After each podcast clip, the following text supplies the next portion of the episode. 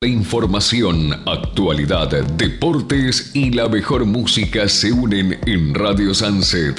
Radio Sunset. Radio Sunset. Por Láser FM. Conducción Juan García y Cecilia Torres. Radio Sunset, temporada 6. Radio Sunset.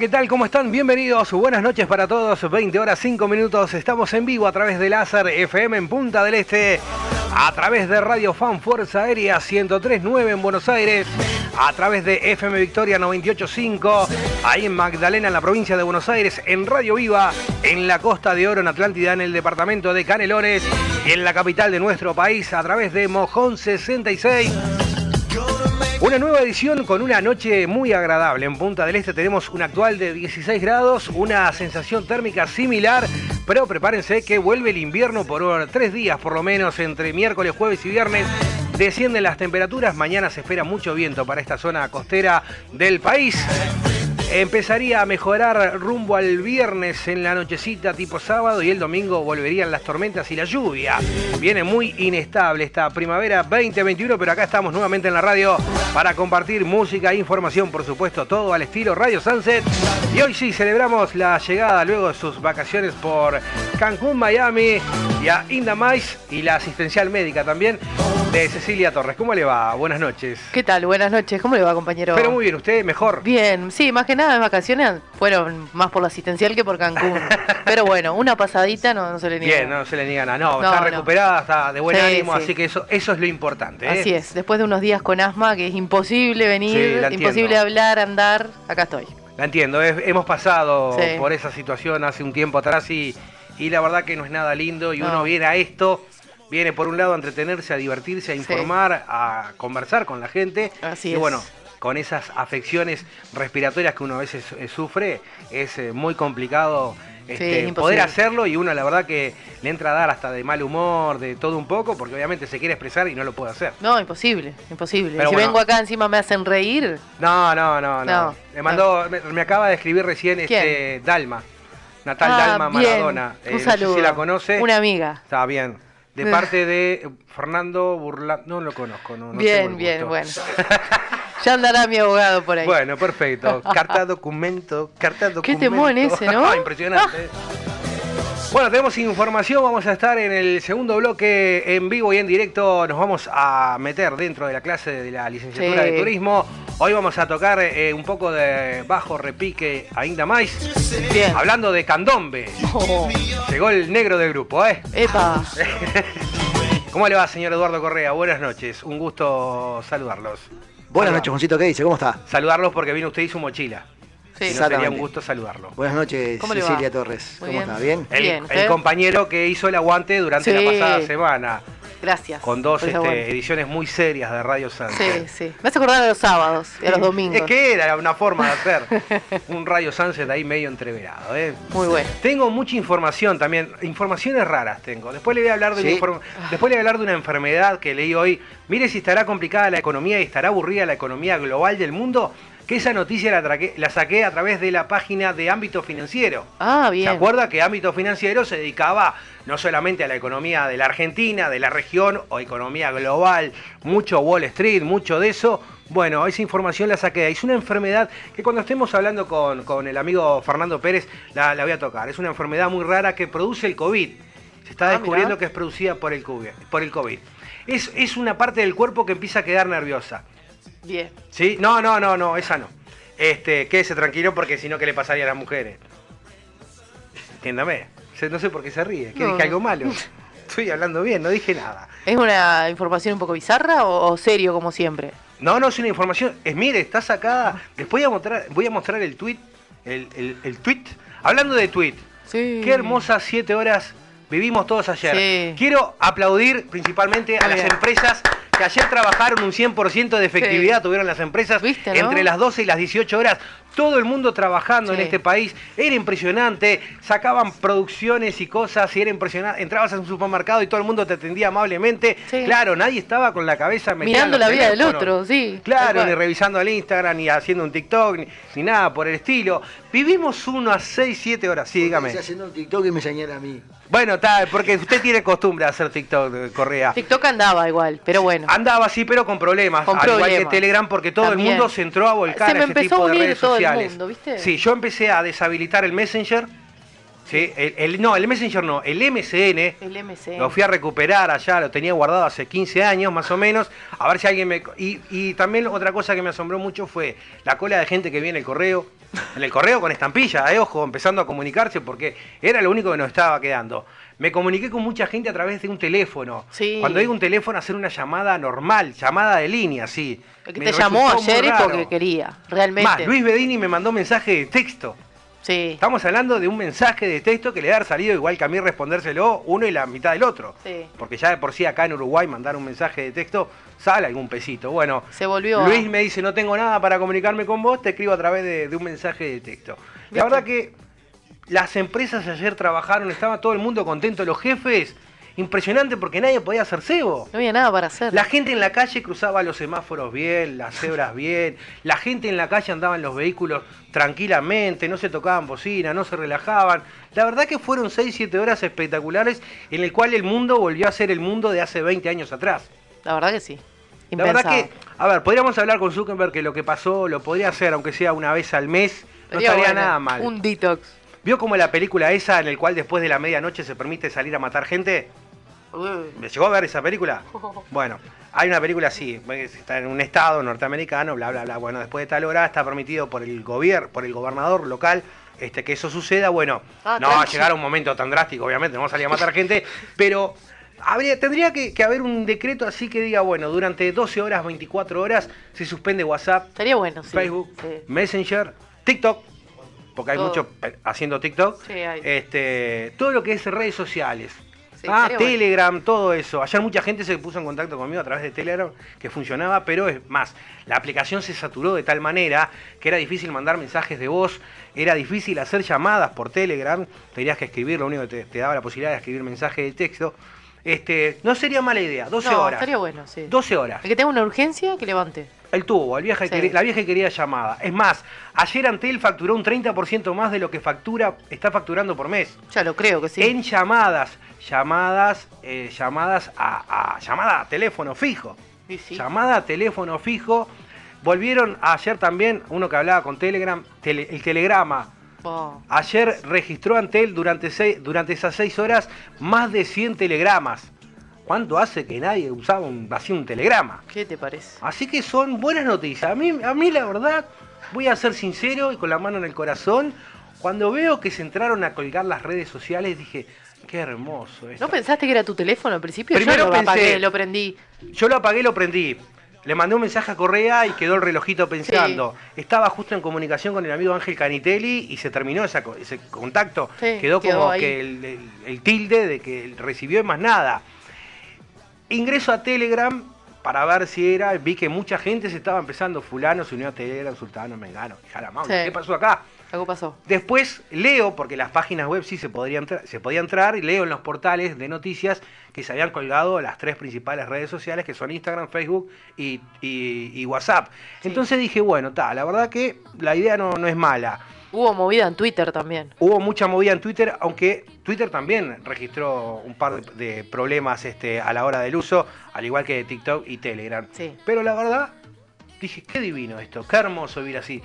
Agarré, cerré Facebook, cerré Messenger, dejé WhatsApp colgado ahí, no agarré el celular, lo dejé ahí, recibí ocho llamadas comunes, telefónicas, Bien. recibí tres mensajes de texto, y después gente que se comunicaba por Telegram, eso sí, pero era muy... Un día tranqui. Tranquilo, la verdad que amé, Amé, la verdad que Mark, con que me hagas eso una vez al mes, 6, 7 horas no hacelo 12, no seas, no seas malo. Sí. ¿Qué te hace? Perdiste 4 millones de dólares, 4 millones y medio de dólares. Para él es un 7 vuelto. millones de dólares es un vuelto para él. Para él ¿Cuánto es un más vuelto. vuelve a facturar?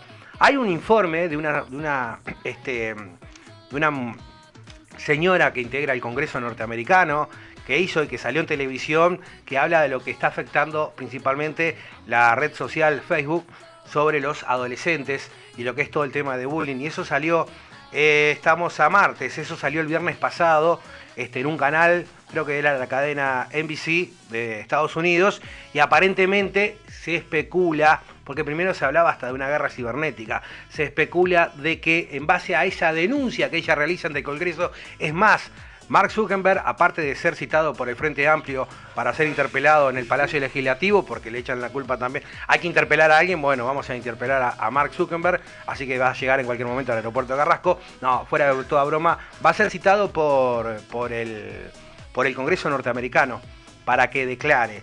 Sí, se está hablando de que es muy nocivo para los adolescentes y muchas de las este, perturbaciones que están viviendo, desde suicidios o temas de bullying, vienen a través de eso y bueno, Supuestamente la historia cuenta así, no sé. Entran otras responsabilidades No. también como la de los padres. Sí, exactamente, sí, yo creo que sí. Además, no, hay ni, con- ni mayor ni menor importancia, al igual. No hay control, porque lo que es en redes sociales, hoy por hoy un menor de 7, 8, 9 años eh, falsifica este, su fecha de nacimiento, con que ponga que Sí, nació en el 2000, ya ya, va a estar acreditado porque le da, este, le da para poder, eh, para poder eh, tener una cuenta en Facebook o en Instagram. Es como hablábamos con Eduardo hoy. A ver, hoy por hoy se está pidiendo el famoso pase verde, entre comillas, para ingresar a un lugar, y el pase verde hoy es un papel. Mm. Cosa que me parece muy mal que está haciendo el gobierno, y perdón, este, y perdón Salinas, eh, con lo que voy a decir, pero es la realidad de la. de- es- es la verdad de la milanesa, de la milanga. Hoy por hoy se puede falsificar un papel. Entonces yo no me vacuno, pero quiero ir a tal lugar, no puedo entrar porque no tengo el pase verde. Tengo un conocido, un amigo, un hermano, un pariente que sí. Pimba, cambio todos los datos y presento ese papel y paso. No, señores, pidan el celular, pidan la aplicación Corona UI, coronavirus.ui, ahí están todos los datos. Ahí va a decir, el dueño del teléfono va a decir su nombre, su documento y las dosis que se dio y todo lo que sea. Un comprobante más, más Comprobante más válido. Sí. El papel no es válido. Es como cuando falsificábamos la cédula para entrar a un lugar. Así que imagínense que si falsificábamos la cédula, a un papelito, lo hacemos de, de- así, de, de sopetón nomás. Sí, no. Pero bueno, este, así que bueno, aparentemente tuvimos una vida, volvimos 20 años atrás. Yo estaba por mandarle unos audios a Eduardo Correa, no sabía por dónde mandarlos, porque hasta Gmail sufrió problemas, este, Sí. porque mucha gente empezó a mandar mail también como forma Sí. de comunicarse. Hubieron siete horas que nadie engañó a nadie, porque no había Tinder, no había forma de contactarse con nadie. Entonces, ¿eh? Hubieron siete horas que nadie corrió a nadie. Eso también es otro dato muy importante en el mundo. Sí, es otro dato muy importante. Así que. Mark, si me estás escuchando, antes de que te citen del Frente Amplio para que vengas a ser interpelado por lo que pasó ayer, este, porque hay que seguir interpelando gente, eh, eh, hacete eso una vez al mes y vamos Sí. a ser, creo que, personas más felices en este mundo. Sí, estuvo bueno. A mí me gusta Estuvo esto de no tener redes sociales. Sí. Oh, ojo, yo la tengo hoy por hoy por lo que es Láser FM. Tengo WhatsApp por mi otro trabajo porque me sirve estar comunicado con gente del exterior. Sí. Pero después intento de que suene menos el teléfono. Me gusta. Y al minuto que volvieron las redes, la cantidad de memes, No, al fue igual. impresionante. Hay No, uno, no. eh, Mark está arreglando un par de cables. Este, No, Hay gente que puso, Sin fin. por culpa de la caída de las redes sociales, dice, conocí, conocí gente que me cae muy bien y es gente que vive dentro de la misma familia. Claro, obviamente. Es bueno. Así está el mundo, amigos, dijo alguna vez eh, Jorge Traverso. Ahí de fondo, comenzando esta edición, eh, sonaba la música de. O va a sonar ahora porque tenemos que ir a titulares. ¿Está pronta para titulares? Estoy pronta. Bueno, perfecto. El sonido de Joe Corey junto a Jack Jones, junto a Charlie XCX. Ya esto un adelanto del próximo verano 2022 en Punta del Este, este Out Out. No se pueden perder el, el Top 40, no, No, no. solamente el Chart Attack 40, que trae los éxitos del momento, en la versión del amigo Hub Acenelli con la conducción de Cecilia Torres, sino que el Top 40 con el señor Eduardo Correa, que viene renovado con todos los sonidos de esta primavera 2021 y del verano 2022. Todo lo verano en el cual lo voy a necesitar también para que esté haciendo televisión conmigo, Correa. Bien. Tenemos que salir en Canal 3 este verano. Pero no vamos a hacer móviles. Aunque usted podría hacer los móviles en la calle. Voy a hablar con Luis Bedine. Yo tengo que hacer estudios este año. ¿Los estudios de Láser FM se pueden ofrecer para eh, la grabación de Casanovas TV? Bueno, perfecto. Qué buen verano que se viene. Se viene un verano con Tuti acá. Voy a hacer tele, voy a salir en Canal 13. Cualquier momento digo, buenas noches, América. Y ahí arrancamos con Tuti. ¿eh? Hablando de eso, renunció Flor Viña y quién era este. Usted tiene una foto con el bailarín. ¿Cómo es? Con, Facu Masei. con Facu Masei. Ah, sí, sí. Facu Masei. Eh, Renunciaron. sí, renunciaron Sí. porque él tuvo una fractura y, Y- ella renunció porque anda con el Castro. Sí. Claro, no va a poder bailar más. Reciente noviazgo. Imagínese que no baila más. Sí. A la primera noche, olvídese, no hace una coreo ni queriendo. Sí, confirmado el romance entre Flor Viña y, y Luciano eh, eh, Termolar eh, Castro. Igual. Sí, ¿viste? Uno vos? fracturado y el otro. No, impresionante. También fracturado. Bueno, ya basta de. Hemos conversado, hablamos de todo Sí, un poco, la verdad redes que sí. sociales, todo un poco. Ese romance no, no me lo hubiese cruzado. No, la verdad. tampoco. Me gusta, me gusta. Vamos a ver cuánto dura. Pero la verdad que es Eh, un ro- pálida esa. Y bueno, vio No cómo sabemos, es esto. no sabemos cuánto. Vio cómo es esto. Ni siquiera sabemos si es un noviazgo. Trascendió una foto en la que salían juntos en una camioneta, como que se vieron. Claro, pero el problema es como decían hoy en. Ay, parezco Ángel de Brito y no quiero ser Ángel de Brito. Lam. Lam. Eh, este. No, a ver, lo que se hablaba era que eh, nunca se habían cruzado. Sí, Nunca trabajaron juntos. no. Porque ella lo más cercano al teatro que hizo estuvo con Nico Vázquez y con Benjamín Sí, el de- Rojas. Rojas. Este, impresionante como se ha hecho Lulaje también. Es, es increíble esto. Lo que ha dado la vida en mí es Así es. impresionante. Así que hoy te conduzco desde política hasta un intruso, así de vuelta. Me parece como, bien. Como el Jorge Real de, de- del Uruguay, por decirlo de alguna manera. Vio que Real hacía política y hacía, y hacía chusmerío también, ¿se acuerda? Sí, obvio.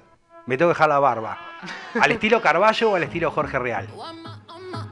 Jorge Rial. Sí, me quedo, sí, sí o no. Carballo es una, es una versión Made in Uruguay. Bien. Eh, bueno, hablamos también de ahí de romances, de. Se nos, se nos va, se nos va, dijo Romano. Se nos va, se nos termina.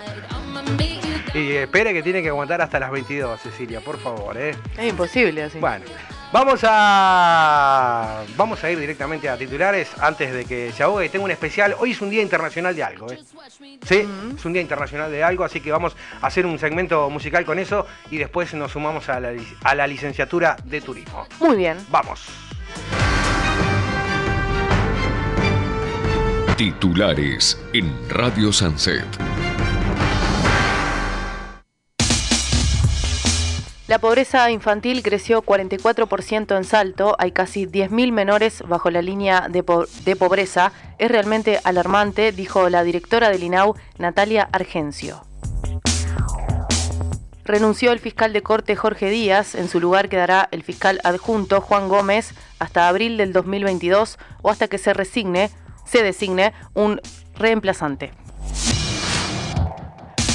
221 fallecidos en siniestros de tránsito en el primer semestre de 2021. Desde UNACEB anunciaron la instalación de 100 puntos de fiscalización electrónica que se distribuirán en zonas de mayor siniestralidad.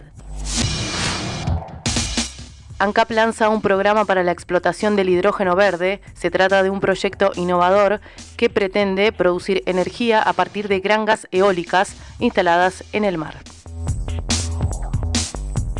Acuerdo en el Partido Nacional, habrá recursos para asentamientos y para colonización. Fue anunciado por senadores del Partido Nacional luego de reunirse con la ministra de Economía, Azucena Arbeleche. Alberto Fernández presentó el programa para convertir los planes sociales en trabajo. Tenemos que dejar atrás la Argentina de la especula- especulación. Especulación.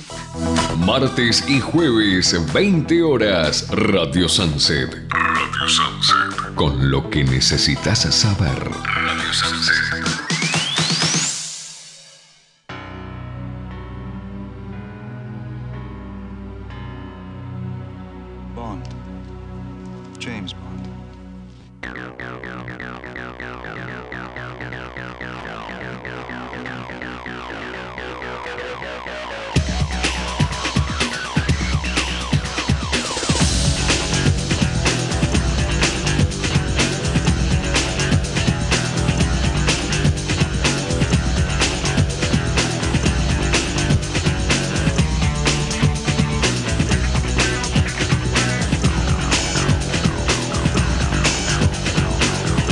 Y bueno, hoy 5 de octubre se celebra el Día Mundial de James Bond. Sí, exactamente como escucha. Instruido desde el 5 de octubre del año 2012, cuando se celebra el 50 aniversario de las eh, franquicias, James está inspirado en un agente de la Guerra Fría y su nombre se da inspirado en el ornitólogo americano James Bond, porque la historia tiene su propia historia, me hace acordar mucho. Bueno, esto es un dato que lo pasa el amigo Fernando, Fernando Pérez, sí, que va a estar con nosotros y vamos a hablar un poquito también de esta data del Día Internacional de James Bond James Bond que no solamente ha brillado como una saga, una franquicia en el cual ha tenido muchos actores que han interpretado a ese super agente, sino que ha tenido bandas de sonidos muy famosas. Este es el sonido, el tema de James Bond en la versión del DJ, productor este, y músico newyorkino Movie allá en el año 1997 y la versión del año 1995 de James Bond tenía una bella Tina Turner el tema y la franquicia era GoldenEye.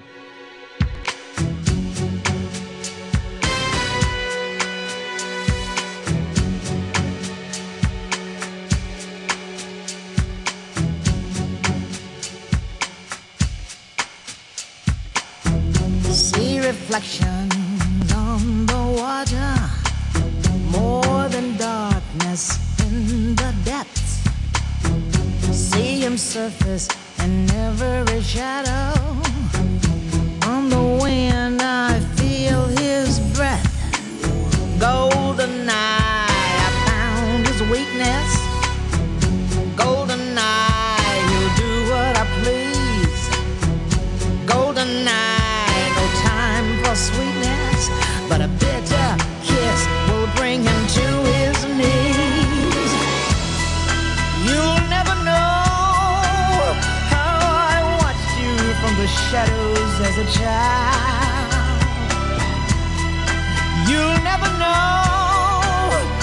Películas que uno ha visto desde que era muy chico, esta saga, esta franquicia de James Bond. Bueno, la versión 95 que tenía una joven en aquellos momentos, no pensaba en retirarse de la música. Tina Turner, bueno, uno dice joven, tenía 50 y algo, pero seguía siendo una de las artistas más influyentes en el mundo entero. ¿eh? GoldenEye, la versión eh, 95, la versión James Bond del año 1988. Tenía a la gente de Aja para este The Living Daylights.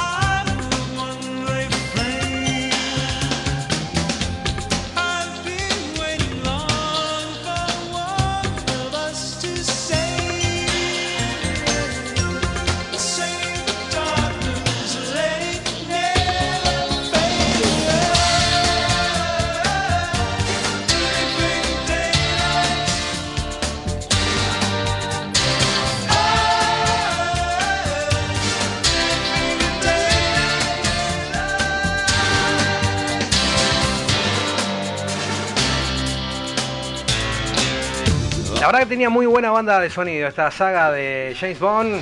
Esta era, me refrescaba la memoria el señor Eduardo Correa del año 1988, eh, protagonizada por Roger Moore. Yo siempre confundía, pero es verdad. eh, Sean Connery, el fallecido Sean Connery, el pasado año, este era, eh, fue en la década de los 70. Bien. Esta ya venía en los 80 con Roger Moore. Esta es la versión 88. Y tuvo una banda de sonido, que es con lo que vamos a ir a mensajes, que es la saga del año 1984, también protagonizada por Roger Moore. Pero el tema llegó a ganar dos premios Grammys, un Oscar a Mejor Banda de Sonido, a la banda también, que fueron los británicos de Duran Duran.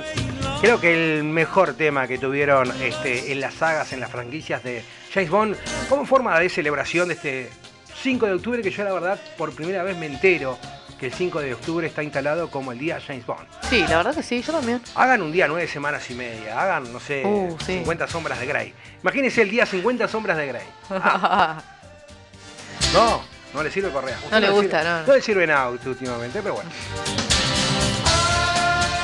The Living Daylights, la música del trío noruego Aja desde el año 1988 y ahí los nombrábamos a ellos, ¿eh? A View to a Kill, banda de sonido James Bond, año 1984 para ir a mensajes, próximo bloque. Tenemos de todo un poco para sorprenderlos todavía hasta las 22 horas en esta edición número 43. Radio Sunset, temporada 6. Vamos. Dale. Meeting you with a view to a kill. Face to face in secret places. the.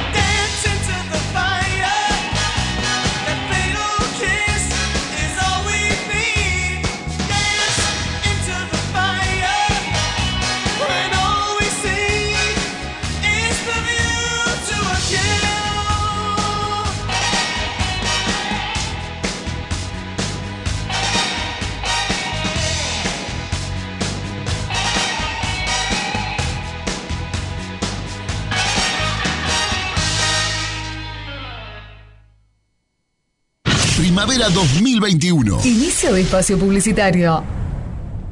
La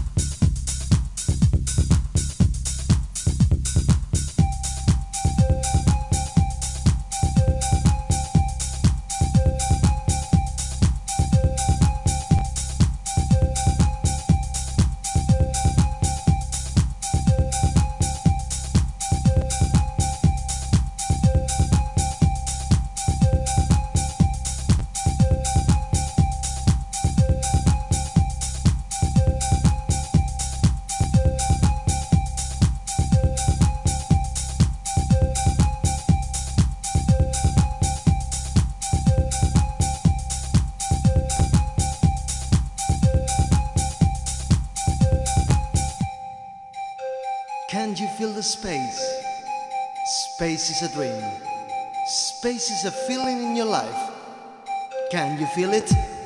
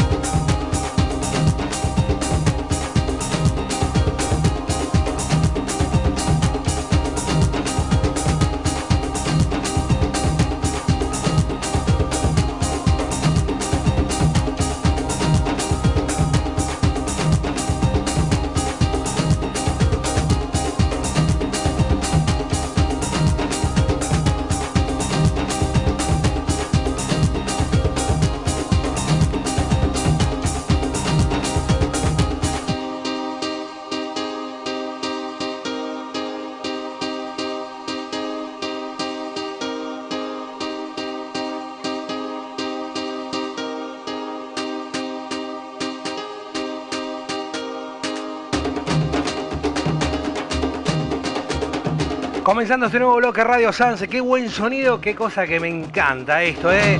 Año 1994 tuve la posibilidad no solamente de una, sino que dos veces de verlo en vivo. Una fue en Space en un fin de año y la otra fue en zona de Playa Brava, ahí en Sorba, bueno, en lo que va quedando de Sorba, ahí en la parada 3.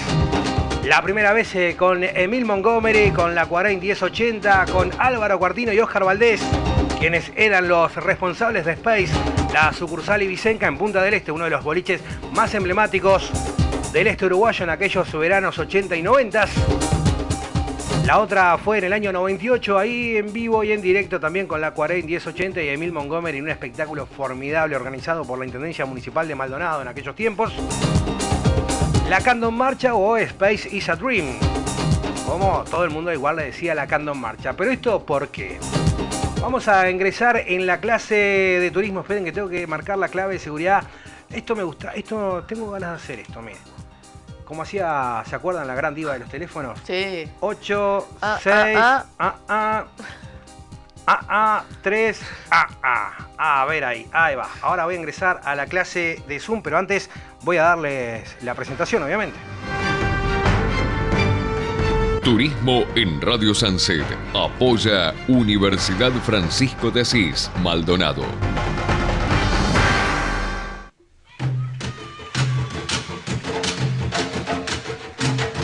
No sé si están escuchando en este momento lo que estoy irradiando al aire. Buenas noches. Buenas noches a todos. ¿Cómo estás, Juan? ¿Cómo estás, Cecilia? Eh, acá, como siempre, en clase. Bien, me parece muy bien, profe. Me, huéspedes, me ok. parece muy bien. Hoy se tenía. escuchó por el fondo el, repique de tambores. Sí, escuchó. exactamente. Había arrancado con algo que a mí me gustaba mucho, que era este, el sonido de, de Space, este, la Canto en Marcha.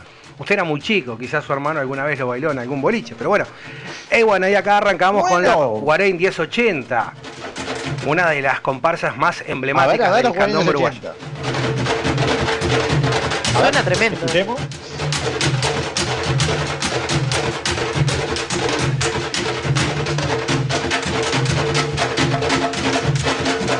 Volverá este el carnaval, este, bueno, vo- volver vuelve, el- volverá el desfile de llamadas, no sé, volverá Sí. algo de eso que extrañamos con muchas ganas.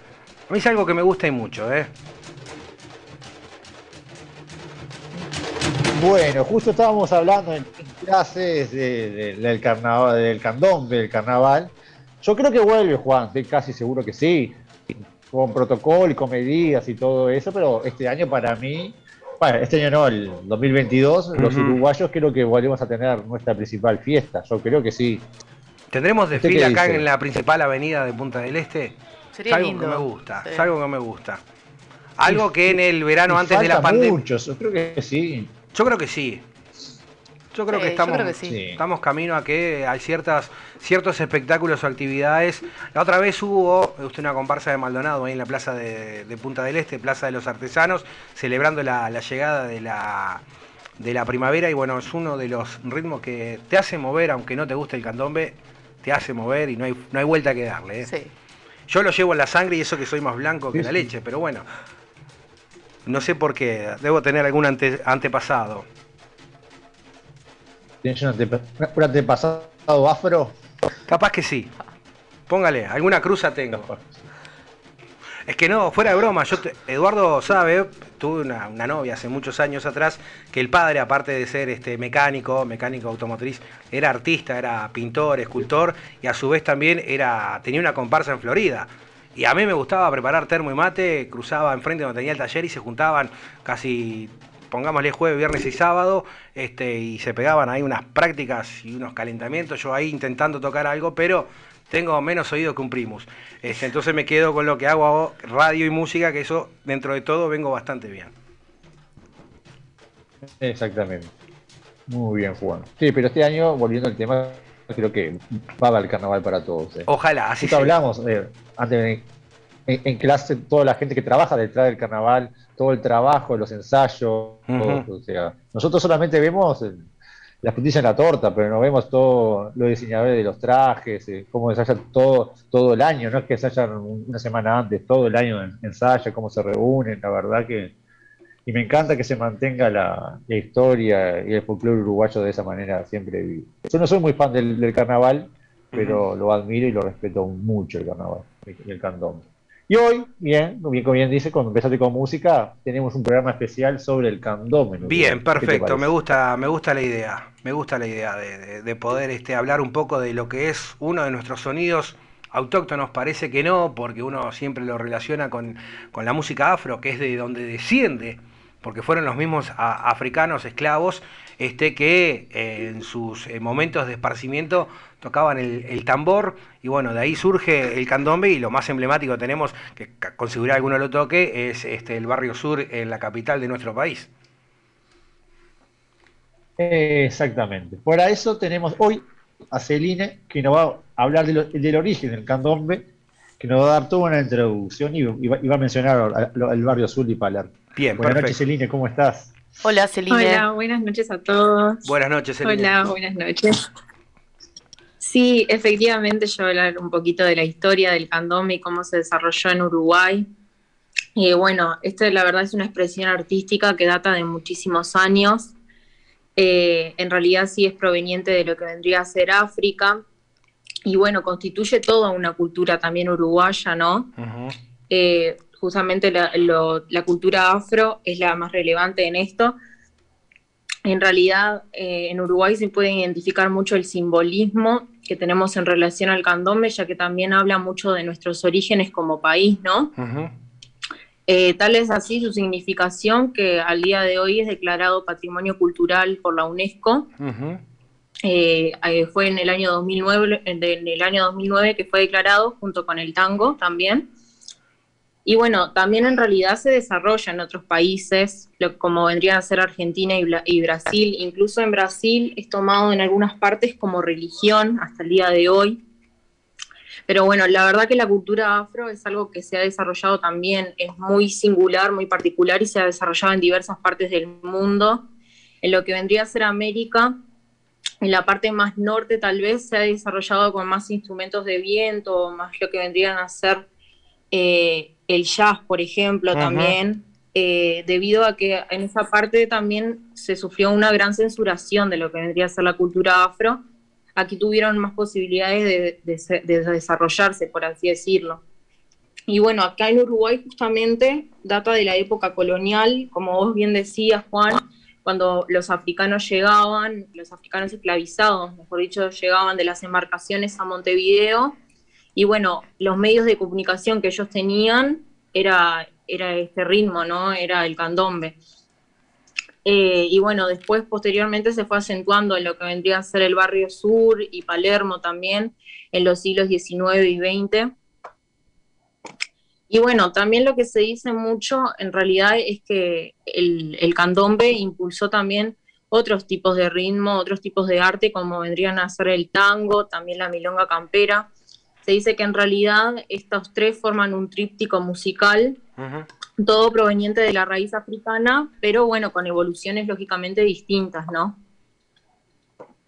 Y bueno, en lo que vendría a ser cómo se desarrolló bien en Uruguay, aquí existieron lo que vendrían a ser los famosos conventillos, como el de Medio Mundo y el de Ancina, que bueno, ahí residían familias extensas que fueron fortaleciéndose mediante el candombe, así como que fue se convirtiendo en un emblema ¿no? de lo que vendría a ser la negritud, eh, en realidad asociado muchas veces a las clases bajas, pero bueno, eh, eh, también servían para reforzar muchísimo el, tema cultural verdaderamente. Y bueno, inicialmente justamente la práctica en realidad provenía de los mismos africanos y afroorientales, que ellos se dispersaban en lo que vendrían a ser los tangos. De ahí también se origina lo que vendría a ser la palabra tango en sí, pero bueno, no lógicamente con su significado actual, sino de otra, visto de otra manera. Y bueno, después todo fue tomando forma y desarroll- desarrollándose mediante danzas, cantos y ceremonias. Eh, eh, acá en Montevideo existió el recinto, que fue un establecimiento localizado en lo que vendría a ser el sur de Montevideo. Y bueno, ya después surgieron lo que vendrían a ser las comparsas, eh, también llamadas comparsa negra o lugola, que bueno, esta es una agrupación ya que contiene los distintos personajes típicos del candombe, como la mama vieja, el gramillero, el escobero, y bueno, está conjuntamente con los distintos grupos de baile, ¿no? que también van acompañados al ritmo de las cuerdas de tambores. Y bueno, la verdad que el, la verdad el candombe se desarrolla en todo el año, en las distintas barriadas, es algo que se súper acentúa, podemos ver en las distintas esquinas, ya sea en cualquier barrio la gente se rodea ahí y disfrutan muchísimo, pero bueno, en febrero es cuando más se da, ¿no? Acá en Montevideo, por ejemplo, está el desfile de llamadas en, el barrio, en los barrios Sur y Palermo, pero bueno, también en el interior se puede visualizar, ¿no? Que hay una gran influencia, por ejemplo, en Durazno es uno de los lugares más relevantes que también se realiza el desfile de llamadas. Exacto. Y bueno, en cuanto un poquito a la parte técnica, yo quería comentar también de los instrumentos y los distintos tipos de comparsas ¿no? que hay. Eh, están, bueno, los instrumentos, en realidad el instrumento fundamental es el, el tambor, ¿no? Como lo conocemos, pero existen tres tipos de tambores que se utilizan, que son el piano, el chico y el repique. El piano es el más grande de los tres y bueno, es que el, el que tiene un sonido más grave y bueno, es la base básicamente del candombe. Después también se encuentra el chico, que bueno, toma su nombre justamente porque es bastante chico y tiene la lonja más fina. Y bueno, sirve como una afinación para los tres tambores. Y después está el repique, que este tambor nos indica eh, en realidad la mistura entre lo que vendría a ser el chico y el piano, uni- unifica sus ritmos básicamente. Y bueno, para que se forme en realidad una cuerda de tambores, eh, se tiene que tener tres personas mínimamente y de ahí en adelante, ¿no? Hasta llegar a lo, bueno, las famosas llamadas como las vemos. Y bueno, en cuanto a los tipos de toques que hay de candombe, existen tres formas clásicas que son el toque de Ancina, que este se originó en, el barrio Palermo. Eh, y bueno, en realidad se caracteriza por el sonido agresivo de los tambores del piano, ¿no? Que bueno, están permanentes entre sí y también tiene conjunción con, eh, en realidad, el repique está muy presente. Y después también está el toque de Cuareim, que este se originó en el conventillo Medio Mundo, que bueno, este toque se caracteriza por marcar los tambores chico y repique, en tanto que los pianos mantienen un sonido más acompasado.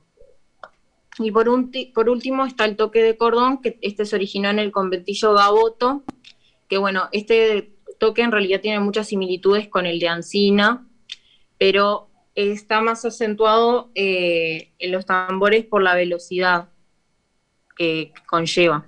Estos son un poco más, eh, más en la velocidad está bastante más incrementada.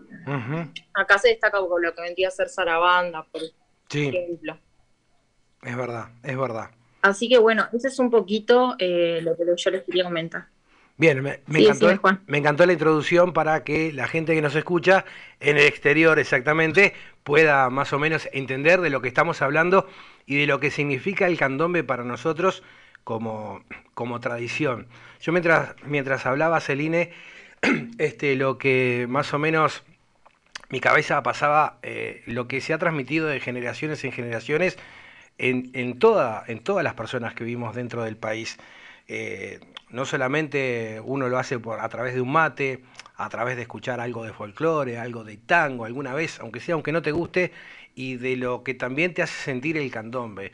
Yo creo que es lo que más marca eh, el carnaval, por decirlo de alguna manera, es quizás el momento que más deseamos los uruguayos, el hecho de escuchar un repique, un tambor, eh, ver una comparsa disfrutando y bailando. Cuando hablo de comparsa no, no lo relaciono con lo que podemos ver quizás en, los, en las zonas limítrofes con Brasil, que ya está más mezclado con lo que es la samba, ya yendo un poco hacia el país norteño, pero me voy a, a la raíz autóctona que se ha expandido por el Uruguay de, de una manera impresionante y viviendo en Durazno, la capital del interior del candombe, como algo fundamental y es como el puntapié inicial del campeonato, por decirlo de alguna manera, porque después eso ya se expande en Maldonado, en Canelones, en San José, en Colonia, en Soriano, en Salto, en Paysandú, este, en, Florida, digo, se va expandiendo por, por todo el país y cómo lo vamos sintiendo los uruguayos. Y eso no, no, no es que sea un ritmo dedicado exclusivamente a un grupo de personas, sino que en definitiva nos junta a todos y vamos por el mismo, por el mismo camino de, de- de- del tamboril. Sí, no, totalmente. Por eso yo te decía, cuando suceden esto en los barrios, en los distintos barrios que significan, verdaderamente es algo que se sucede todo el año y conecta muchísimo. Sucede para también crear una construcción muy so- sociocultural, ¿no? O sea, es también es eso, unificarnos todos colectivamente. No, eso la verdad que, la verdad que sí. La verdad, me, me gustaba mucho, estaba pensando mucho en esta charla hoy de, del candombe y de hacerlo conocido a nivel, obviamente, todo el mundo sabe, este, el que sabe de música eh, y a nivel internacional, así como se conoce el tango y se ha expandido el tango, pero un sonido más rioplatense. Yo la verdad que el tango no lo siento tan mío, no lo siento tan mío porque entiendo de que lo, está- lo tenemos compartido con Argentina, sí, este, pero el candombe sí, candombe lo Es más siento, nuestro. es más nuestro, es más uruguayo. No hay eh, país en Latinoamérica que vibre y que conozca y que se hable y que se disfrute y que se baile el candombe como en Uruguay. Sí, súper particular, la verdad. Bien, perfecto. Muchas gracias, Celine. La verdad que una excelente intro a lo que es este mundo de, de- de la lonja. Bueno, Juan. No, muchas gracias a ustedes. Seguimos, Juan. Bien nombraste a Durazno. Durazno la podemos llamar la capital del candombe, bien como dijiste, Juan, en el interior. Estamos totalmente de acuerdo. Por eso Florencia nos va a estar hablando del candombe en Durazno. Le damos las buenas noches a, Flor. ¿Cómo está, Flor? Hola, ¿qué tal? Buenas noches. ¿Qué Yo tal, Flor? por suerte. Espero. ¿Qué tal? ¿Cómo les va? Pero muy bien, ¿y tú? Eh, bien, bien. El Durazno, sí, como dijo el profe, decir en principio que es una ciudad uruguaya localizada en el centro del país, sobre el margen izquierdo del río Xi, afluente del río Negro y en la confluencia de las rutas nacionales 5 y 14.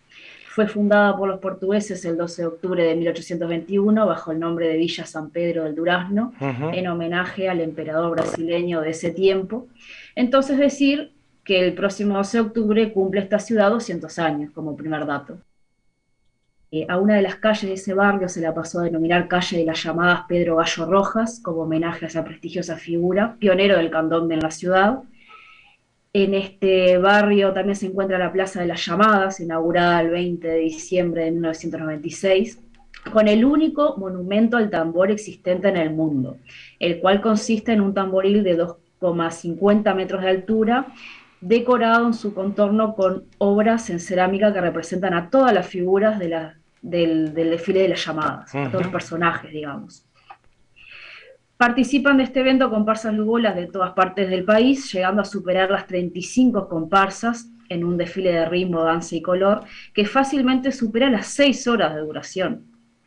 Eh, básicamente las tres comparsas ubicadas en los primeros lugares del certamen de cada año clasifican directamente a las llamadas de Montevideo del año siguiente. Y bueno, algunas comparsas de las más nombradas de Durazno son Uráfrica, Candombe, Reencuentro y Lonjas del Varona, Quimbundú es otra de las más nombradas, pero yo quisiera realizar mención a las mujeres del Candombe en Durazno, que es el grupo La Melaza, la cual es una comparsa agrupada solo por mujeres. Esta agrupación surge cuando un grupo de mujeres vinculadas a la música, percusionistas en su gran mayoría, decidieron formar un grupo para desfilar el 8 de marzo del 2005 en el Día Internacional de la Mujer. Este grupo en sí sostiene que el candombe es un género popular en el que la participación de la mujer ha estado generalmente limitada o acotada a ciertos espacios dentro de una comparsa tradicional. Si bien en los últimos años, bueno, la- participación se ha ampliado, la mujer ha tenido que adaptarse a un estilo masculino de toque, digamos, debido a la falta de espacios propios. Y con esta iniciativa se fue gestando un espacio en el cual el género no es condición determinante de la participación, generando en su devenir una identidad, una forma propia de tocar y disfrutar el candombe. Ellas tienen una página como para buscar y, y ver bien las travesías y demás. Actualmente el grupo que integra la comparsa está conformado mayoritariamente por mujeres de entre 20 y 55 años de edad. Eh, la cuerda de tambores, bueno, sí, es, es exclusivamente de mujeres, sin embargo los hombres no están excluidos de la propuesta.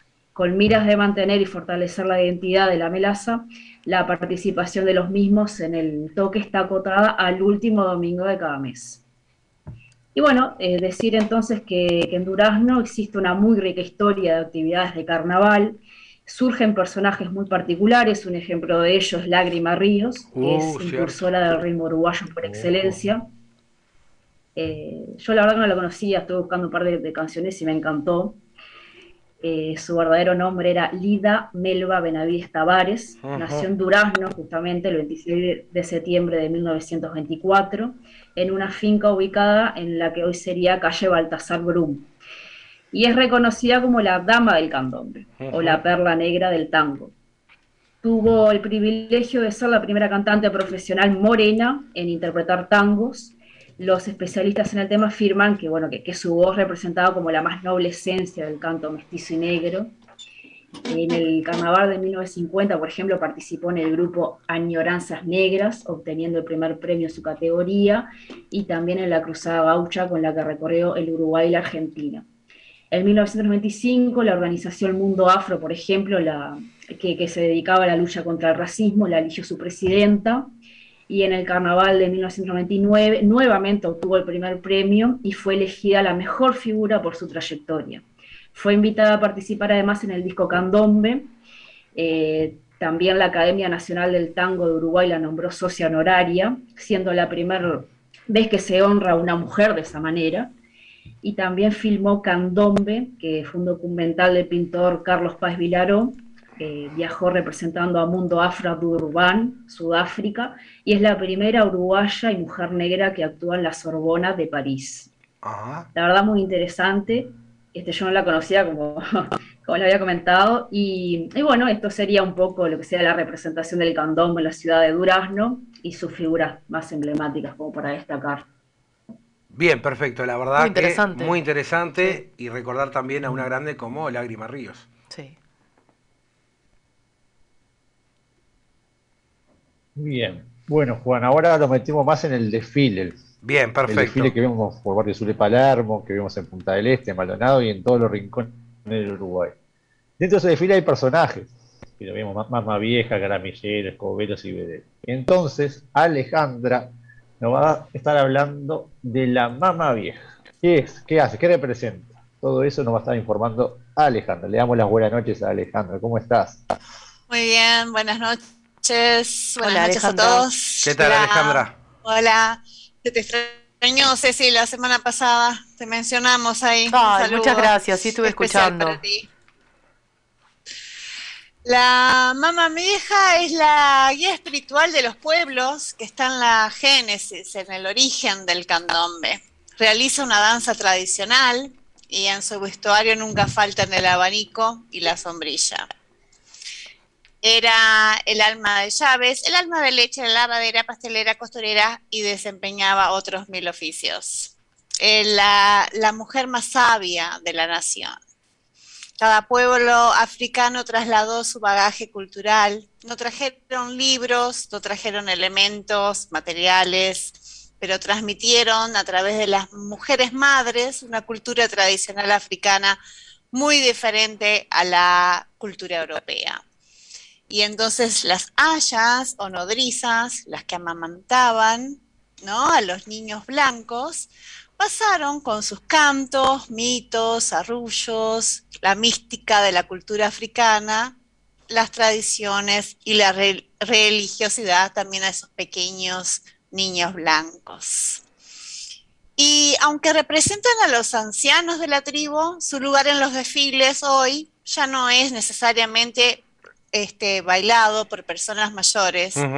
Hay antecedentes de hace más de, más- de medio siglo que las jóvenes bailarinas haciendo el papel de mamá vieja. ¿Y saben para qué sirve el abanico? Porque aleja al gramillero de las jóvenes del cuerpo de baile y lo atrae hacia ella. Ah, mire usted, ay, la grité. Mire usted, no la tenía ese No, dato. no, yo tampoco. No, no lo tenía. Iba más para otro lado, como el, Vamos a de- observar. como el del baile, ¿no? Como el que estaba asociado al baile, el calor. No sé, como que iba para eso. No lo tomaba como el lado de alejarlo de las jóvenes bailarinas de la comparsa y atraerlo. Todo un lenguaje ahí atrás. Mire usted. Oh, qué buen dato ese. Sí. Bueno, ahora continúo yo con el granillero y como dijo Ale, lo, lo trae hacia la mamá vieja porque se distrae con las vedettes. Sí, yo he visto que se pierden, Bueno, es verdad. Claro, sí. ¿Quién no Se se distrae con la vez? Sí, nos perderíamos todo ahí, Gastón, ¿verdad? Tendría que hacer más que un abanico, un el mantel, más o menos. Ahí va. Sí, bueno, Continúo. bien, vamos. El gramillero, eh, como estábamos diciendo recién, es el acompañante de la mamá vieja, el cual va haciendo su baile medio temblando y agarrándose la cintura. Sí, y con un Eh, bastón. Este personaje y con un, íbamos a eso ahora después, pero bien, nos adelantamos porque quiere decir que sabe, muy bien. Estudio Juanse. Estudié para hoy, profe. Eh, Estudió, Excelente. estudió para hoy, bien. para hoy. Muy bien. Este personaje representa el, el brujo, el médico, el curandero africano de la tribu, que, bueno, se viste con su sombrero de copa, el bastón que hablaba Juan, eh, los lentes, la típica barba blanca y también lleva su maletín de yuyos, yerbas medicinales al estilo antiguo médico. Eso es, lo que trae su, su maletín, que muchos lo vemos y por ahí no sabemos qué es lo que tiene adentro ni qué tiene que ver con el candombe, ¿verdad? Es verdad, es verdad. Otro de los este, atractivos que tiene, que tiene, que tiene las comparsas de, de candombe. No puede faltar el gramillero, la mamá vieja, bueno, obviamente la, la cuerda de tambores, obviamente, la vedette, la vedette, después el banderillero también, que es otro atractivo que a la gente le atrae mucho en los desfiles, el hecho de andar esquivando. Ah, el escobero, dice usted, Correa, sí, exactamente, el escobero. No lo había visto. Me hace acá de escobero, cierto, es verdad, también está el escobero. Sí, exactamente, sí. Ah, Eduardo también la tiene bastante clara con el tema del candombe. Bien, perfecto. ¿En qué más tenemos ahí de, de, de, Precisa- de candombe? Sí, dígame.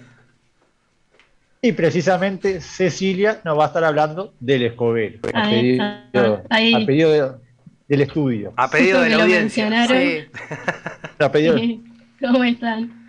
Y bueno, es otro de los personajes de la comparsa también. Y nunca intentaron hacer un truco con la escoba o Sí, obvio, por supuesto, obvio. medio. Obvio. Sí. ¿Y cómo le fue? Mal, terrible. ¿Le fue bien? No, Mal. no, no, no. Ah. No, no, no rompí nada, no rompí nada, pero el Sí, intento hay. No, Ojo, yo si no terminaba golpeada, rompía algo. ojo que creo que mejor que algunos que he visto ando, le puedo decir. No, no soy uh, Bien. pero Te defendés. me defiendo. Bien. Destacable. bueno, el escobero es una figura tradicional también del candombe y que tiene eh, primordial importancia en las primeras épocas de las comparsas. Era quien las dirigía y, y las animaba y con los movimientos de bastón daba como el inicio y la finalización al candombe. Y bueno, hoy por hoy se le atribuye la misión de limpiar las energías de la calle dejadas por las comparsas anteriores y mismo por, por la propia comparsa de ellos. Y, y bueno, su, su buen trabajo significa como buenos augurios para las comparsas, eh, ya que se considera que en, sus pases eh, mágicos, por así decirlo, aleja los, males, los malos presagios.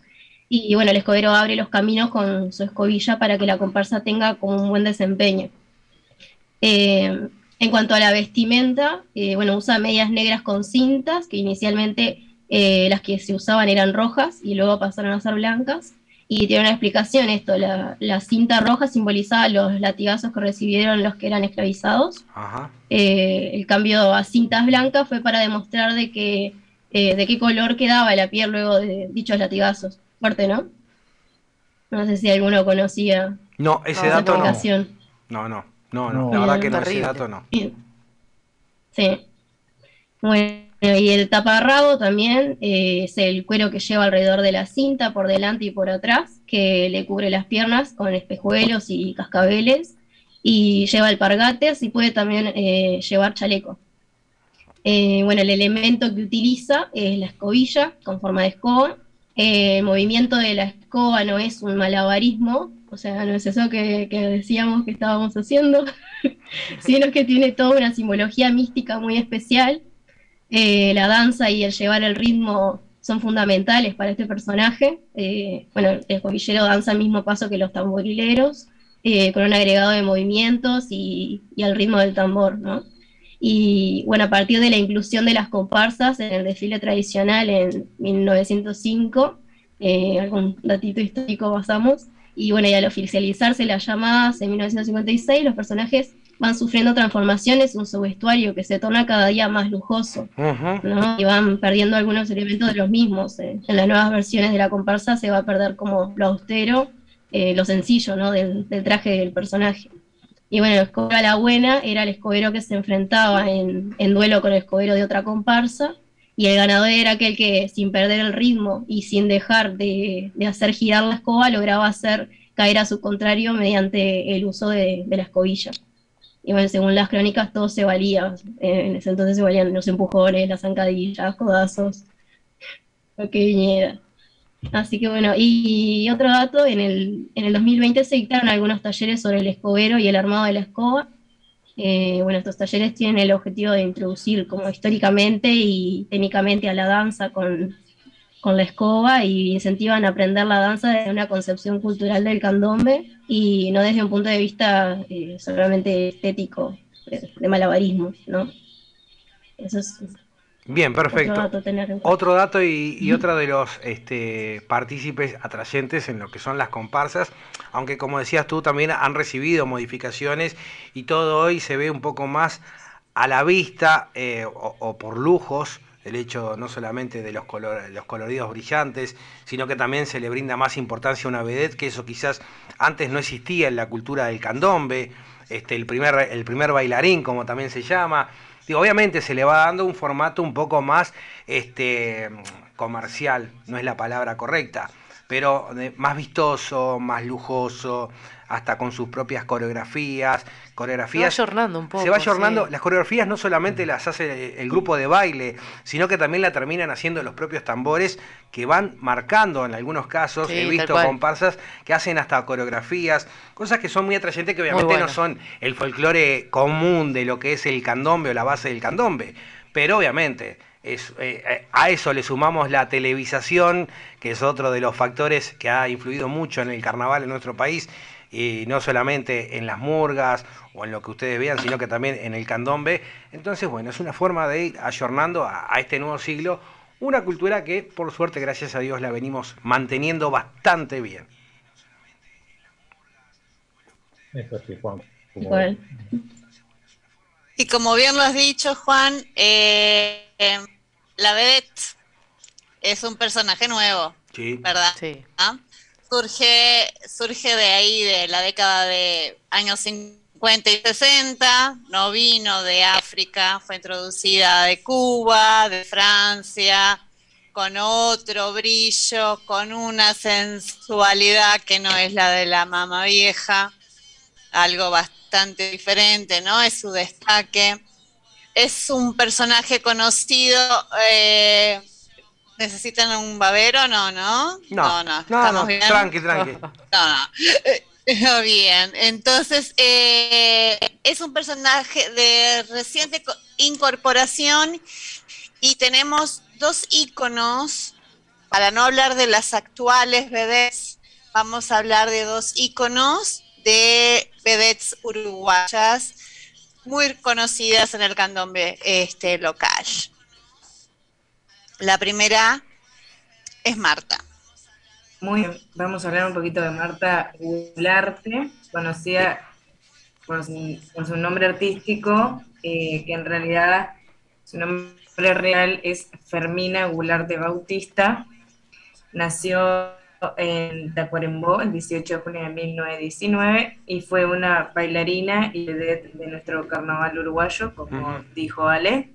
En 1949 fue cuando debutó en el Carnaval Montevideano con la agrupación de José Antonio Lungo, que se llamaba Añoranzas Negras. A partir de allí, las comparsas de negros y luguros incorporaron una nueva figura, claramente la vedette, que además de impresionar por sus bailes, debía destacarse por su figura y sensualidad, ¿verdad? Durante las décadas de, mil- de la década de 1960 y 1970, su eterna rival en el carnaval fue Rosa de Luna. Exactamente. Rosa Bien. Luna, Rosa Amelia Luna, este, eh, vieron que Marta Gularte era del 18 de junio, Rosa Luna era del 20 de junio. Todo como gente que buena. casi que tenían la misma, como que tenían la misma personalidad prácticamente. Archienemigas. Personas que nacen entre el ¿no? 15, Rivales. personas que nacen entre el 15 y el 20 de Rivales. junio son excelentes. 21. 21, bueno, 21, tenemos 21, Son 21 excelentes. agregamos. Sí, sí, sí. Rosa, Rosa Luna nació un poquito después de Marta Gularte eh, y falleció unos años antes, pero bien, también fue bailarina y vedette de Carnaval de Montevideo. También se convirtió en una atracción de los desfiles de carnaval y llamadas, pero un poquito, en, algunos años después de Marta, empezó en el 1956 bailaba, cantaba, actuaba, súper decidida. Y lo que tú decías hoy, Juan, ella misma se convirtió en su propia coreógrafa, hacía sus propias, sus propios pasos. Dirigía ella misma sus propias comparsas, diseñaba y confeccionaba su propio vestuario y en los 60 y 70 este, se convirtió en la máxima figura femenina rivalizando con Marta Gularte.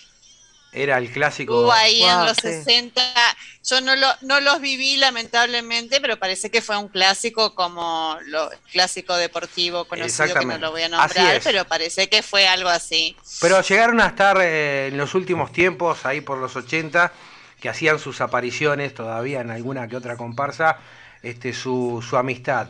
Eh, este, cualquiera de las dos, Marta o, o- o- o Rosa, eh, llegaron a estar este, enemistada, como decía Alejandra, porque era rivalidad, porque era una competencia, pero llegaron a, también a tener su punto de inflexión y, y a ser grandes amigas y vivir algo digo, que a ellas le- les, apasionaba y mucho, como, como es el candombe.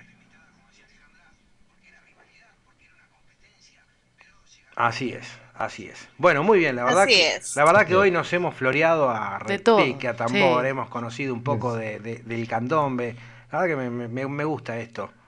Me gusta esto. Sí, nos ilustramos bastante. Muy cultural hoy, ¿eh? Sí, la verdad que sí, la verdad Muy que cultural. muy cultural y es lindo y es es un atractivo turístico de nuestro país. Sin duda. No pueden dejar de conocer el candombe, de visitar, de estar en un desfile de llamadas, este, de, de- de- de- de poder sentirlo, y aunque sea búsquenlo, si están en el exterior, búsquenlo a través de alguna plataforma, YouTube pueden encontrar, desde la Cuarein, bueno, tienen infinidad, las comparsas de Maldonado, digo, hay, hay muy buen material y ahí se puede ver y disfrutar. Y van a, y van a, y van a, a- a sentir lo mismo que siento yo cada vez que escucho un poco de- del repique, que es mover el piecito, aunque sea. Sí, tal cual. Exactamente, Juan. Viene de otra parte del mundo a, a ver los desfiles cuando se hacen en Montevideo. Viajan hasta Uruguay especialmente a ver los desfiles. Sí, es verdad. No la, no la gran trascendencia como tiene Carnaval del Río, pero tiene lo, lo nuestro, tiene, tiene lo suyo. Tiene lo suyo, es verdad, es verdad. es Bueno, verdad. Juan, Bueno, completito, Eso. la verdad que hoy espectacular, me encantó poder este disfrutar de esta manera. Me gustó, me, me gustan estas, este, así, estas formas de, de- de- este viaje al pasado, sí, de a viajar los un orígenes. Exactamente, exactamente. Se aprende un montón. Se aprende un montón y se disfruta también. un Tal montón. cual. Bueno, muy bien. Claro. Bueno, Juan, para el programa que viene vamos a seguir viajando con una copita del, del vino. O sea, sin, sin manejar, obviamente. Vamos a hablar del vino. Bien, ¿Qué te parece? perfecto. bueno. Eso sí- bueno. significa que usted va a pagar el vino. Sí, sí, sí. Bien, perfecto. Bien, hecho. Hecho. Bien. Cuento con eso. Sí. Para el próximo martes, antes de arrancar el ¿Qué te programa, espero. Todos su- de Qatar podríamos espero, espero su, su, su ¿Qué te gusta? su ¿Un tanat? ¿Un cabernet? ¿Qué te gusta? A mí, me, a, mí me, ¿qué te a mí me gusta un Tanat. Pero, digo, Tanat, no, no me bien. ofende si usted pasa por la radio y me deja Sí. un tetra, por decirlo de alguna manera. Criolla, obviamente. Voy, bueno, por... ¿dónde está en la radio, Juan? Acá estamos Ubicado, ubicados en ¿dónde la, está la en la radio? galería del edificio del Mejillón. ¿Vio el supermercado con la carita sonriente? Sí, ubico. Pasando la Liga de Fomento, ahí el ingreso de Gorlero, antes de llegar a donde estaba el Nogaró, o donde está el Nogaró. Bueno, ahí enseguida, Sí, a mano claro. izquierda, ahí está la Galería del Mejillón, local 010, Láser FM, va a ver el, el logo en la puerta, así que ahí puede, va a estar alguna de las compañeras en la tarde. Alguno o- va a ver que reciba. Alguno va a ver. O Sí, usted, usted sí. chifle Ah, que alguien va a ver acá. Así dijo. A un mito, dijo por ahí. Por Porque ahí hoy, hoy yo amenicé, amenicé, amenicé con buen sonido de tambores. Entonces el próximo, Sí. el próximo, el próximo Bueno. programa tengo que amenizar con algo. Sí. No hay, no hay un sonido, de- no no hay. hay un sonido del vino. No. No hay sonido. Le recomiendo un tema para arrancar. La Mona la Jiménez. Ah, la banda, sí. No, bueno, está bien. eh, bien, bien la Mona Jimena, quien se ha tomado todo el vino. Sí, también Y el otro está. tema que es muy bueno de Capanga, Sí. que se, que se saca a Thor el borracho. Sí, De Pronto me voy a tomar. Sí, sí, lo, me acuerdo, lo reconozco, sí. Es, ese tema puede ser para la cortina musical del próximo programa. Y la Mona Jimena no puede faltar, que es un clásico de todos los cumpleaños de King. Eh, ¿Quién no exactamente. bailó con la corbata Sí, agarrada de cuello. arriba, la Mona Jimena, Sí, haciendo así, haciendo Sí, acá, obvio. allá. Pa. 5 de la mañana, camisita desprendida. Qué recuerdo, Gastón, Ah, por qué buenos favor. Tomando vino, obviamente, y otras cosas más. Qué, Qué recuerdo, qué recuerdos Siempre recordamos lindos recuerdos. Sí, la Mona la Jimena. verdad que sí. La, sí. La gente después me pregunta si éramos La bomba de la de Tucumana también. La gente después me pregunta si te nosotros, si nosotros éramos muy festeros y digo, la verdad que no, pero bueno, yo qué sé, no sé. Después salen recuerdos. a pero- pensar que vivíamos de, que bailamos todos los días, no, no, era cuando había cumpleaños nomás, pero claro, bueno. claro, era, era, eran, aparte era, era todo sano, todo sano. ¿Quién dice que no se venga capaz que el año que viene la fiesta de Radio Sunset? Puede ser. Algo, algo está en conjunto con la radio, algo, algo está en conjunto con la radio. Puede Ya salir van a- la va- fiesta de Radio puede Sunset, llegar, de sí, es Láser más, FM. la- los compañeros ahí que, que están, este, los que estén acá en Maldonado, obviamente, y los que estén en, en el interior también, van a ser avisados para que puedan estar acá, Por- porque ya son como parte de la familia de la radio. Sí, puede, se puede venir la fiesta de Radio Sunset, ¿por qué no? De Radio y Láser FM. Algo- algo se- algo- algo- Yo la tiro. Ah, no, no, algo ya se está cocinando. Algo se puede venir. Algo se está cocinando en el búnker, no se preocupe. Bien. Bien, que no falte vino tampoco. No, obvio, obvio, por supuesto. Eso, No, no, olvídese, olvídese. Bueno, Juan. Bueno, muchísimas gracias. Buen descanso y completito hasta el informe de martes hoy. que viene. Saludos para todos, saludos para Cecilia. Saludos para todos, muchas gracias. Como siempre, hasta el martes que viene. Nos vemos. Chao, Chau, chau. Buena semana. Chau,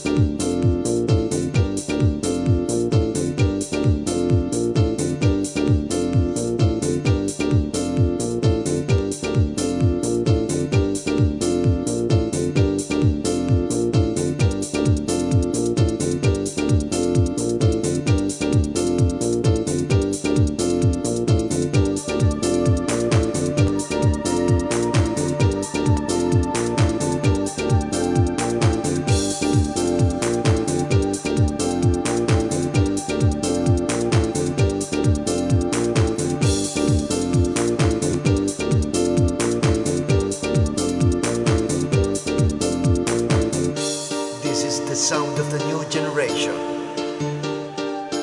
This is the DJ music.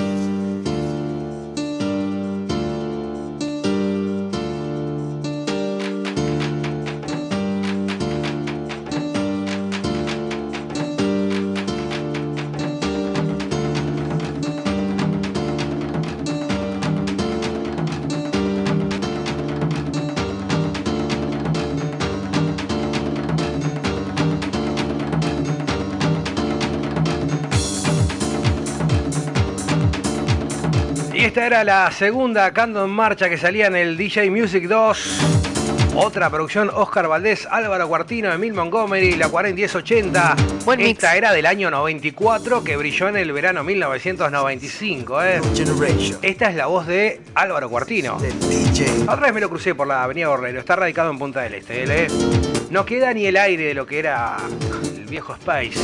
Space que tenía casi 15 barras en el exterior y que me dice Correa, hable por micrófono. Space quedaba acá atrás de la radio. El primer El Space primer quedaba acá atrás. Space. Después se mudaron a la zona de Rincón del Indio. Claro, sí, porque era mucho. Parada 31. Ahí era enorme el lugar y tenían casi 15 barras, cada una con su temática. Y después estaba lo que era la pista eh, principal. Pista en el cual llegué a ver muchos famosos, entre ellos los hermanos Carrillo en su momento. Al, bueno, en aquel momento también antes de, de la partida a la asistencial médica, al sanatorio Canteril de Diego Armando Maradona, bueno, aquellas noches de, de Punta del Este que vivíamos 2x3 en Space. La primera vez que entré a Space tenía... era chiquito. Era chico en serio, tenía 15. Sí. Porque fui un 28 de diciembre, vio que el 28 de diciembre que es el día de qué? Inocente. De inocentes. Bueno, ahí hice puerta en, en Space con un cuñado que tenía en una traffic, una camioneta grande.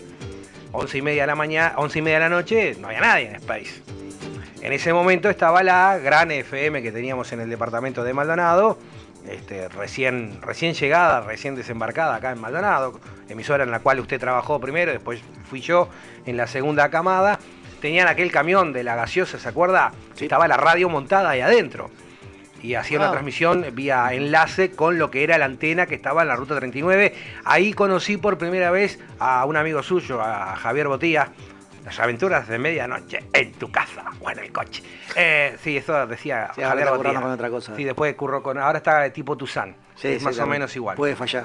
Y aparte estaba jugando. eh, es como que estaba jugando en Peñarol y se pasó para Nacional de un día para el otro. Exactamente. Sí, ¿se acuerda también? Eh, impresionante, es increíble. Eh, tenía de. Ya era, ya era. Ya era. Ya era. Pero bueno, es como Ricardo Ford, más o menos. Sí. Tenía una pantalla paralela. Sí. Eh, sí, y bueno, resulta que 11 y pico de la noche, Space, Gorlero, era Sí. impresionante. Ingresar acá en Gorlero y llegar a la plaza te llevaba una hora.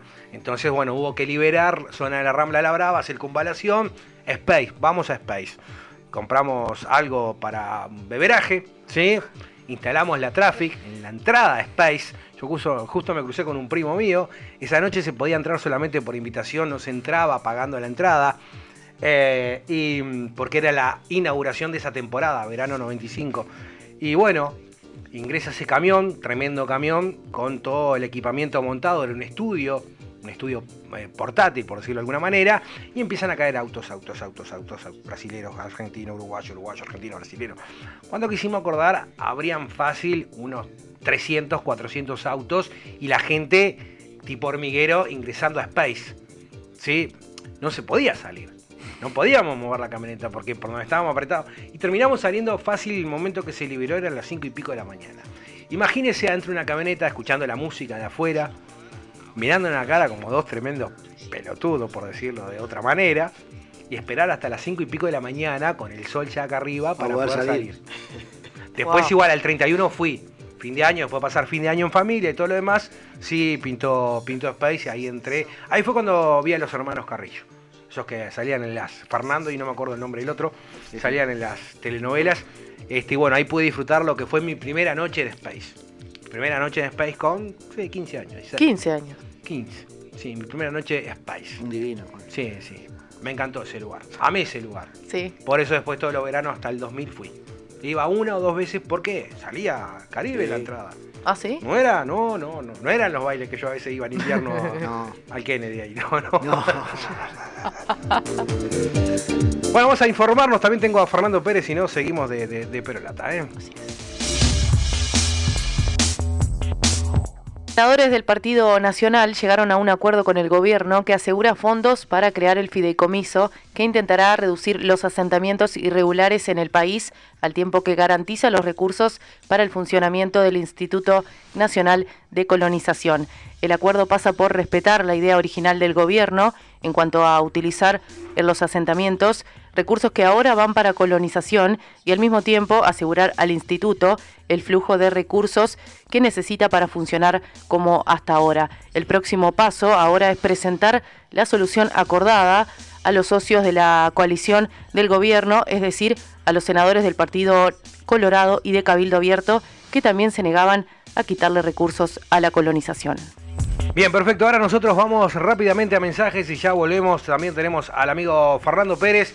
Y tengo, no se pueden perder la, la noticia que tengo para compartir junto a ustedes. Queda de todo todavía. eso en el último bloque. Todavía vamos a meter Sí. mucho más en esta edición Radio Sunset, edición número 43. temporada número 6. Vamos. Así es. Primavera 2021. Inicio de espacio publicitario. Nuestras ferias, una tradición cultural. Conocelas, colabora con nuestra gente y con la economía de nuestra ciudad. Vivila.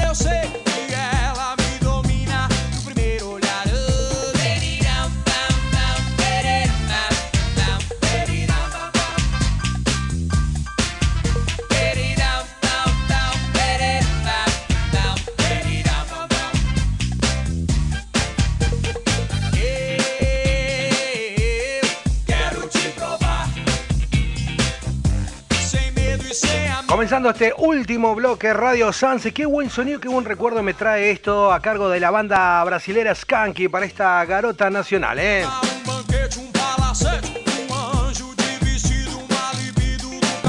Temazo esto, gran Temazo esto, 21 a 46, eh, seguimos con 16 grados de temperatura en Punta del Este, cielo totalmente despejado.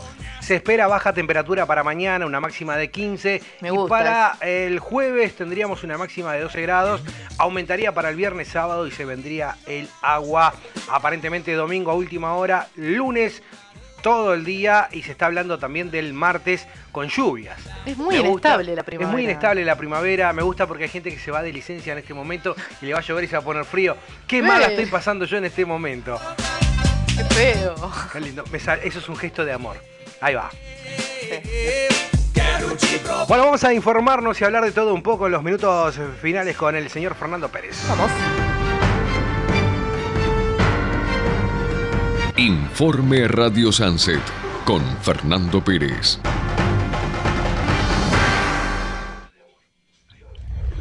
Aló, aló, Fer, buenas noches, ¿cómo va? Buenas noches, Fer, ¿cómo estás?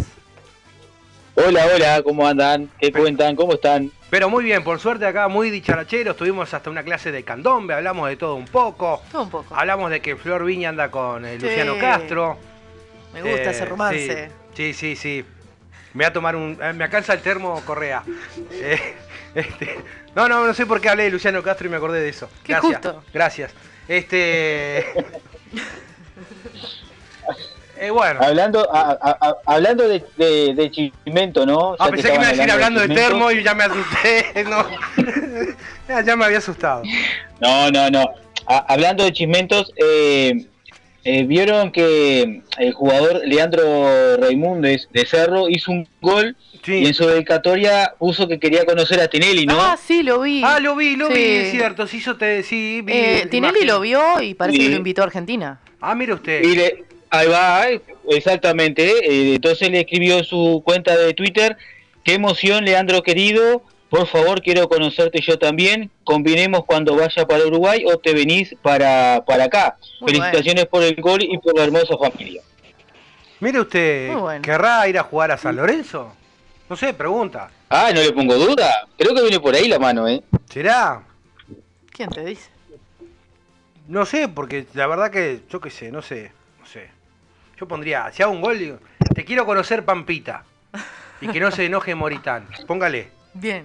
Bien, eso es, un- eso es otra que te hago tendencia en las redes sociales. No, ¿quién Impresionante. Hablando de redes sociales, usted como informativista, también historiador y todo un poco, usted conoce el diario Ámbito Financiero, ¿verdad? Sí, claro. Bueno, con todo esto de que Milei ha sacado una buena cantidad de votos y puede llegar a acceder al Congreso y todo lo demás, sé que la economía no está marcando mucha importancia en el mundo, porque yo recuerdo este, que eh, ámbito financiero manejaba mucho lo que era la economía argentina, estoy hablando de fines de los 80, principios de los 90, tenía muy buenos este, analistas económicos, políticos, este, hablaba un poco de lo que era también, tenía su parte de, de- de Wall Street y todo ese tipo de cosas, pero ahora se están dedicando en su portal a tener otro tipo de informaciones.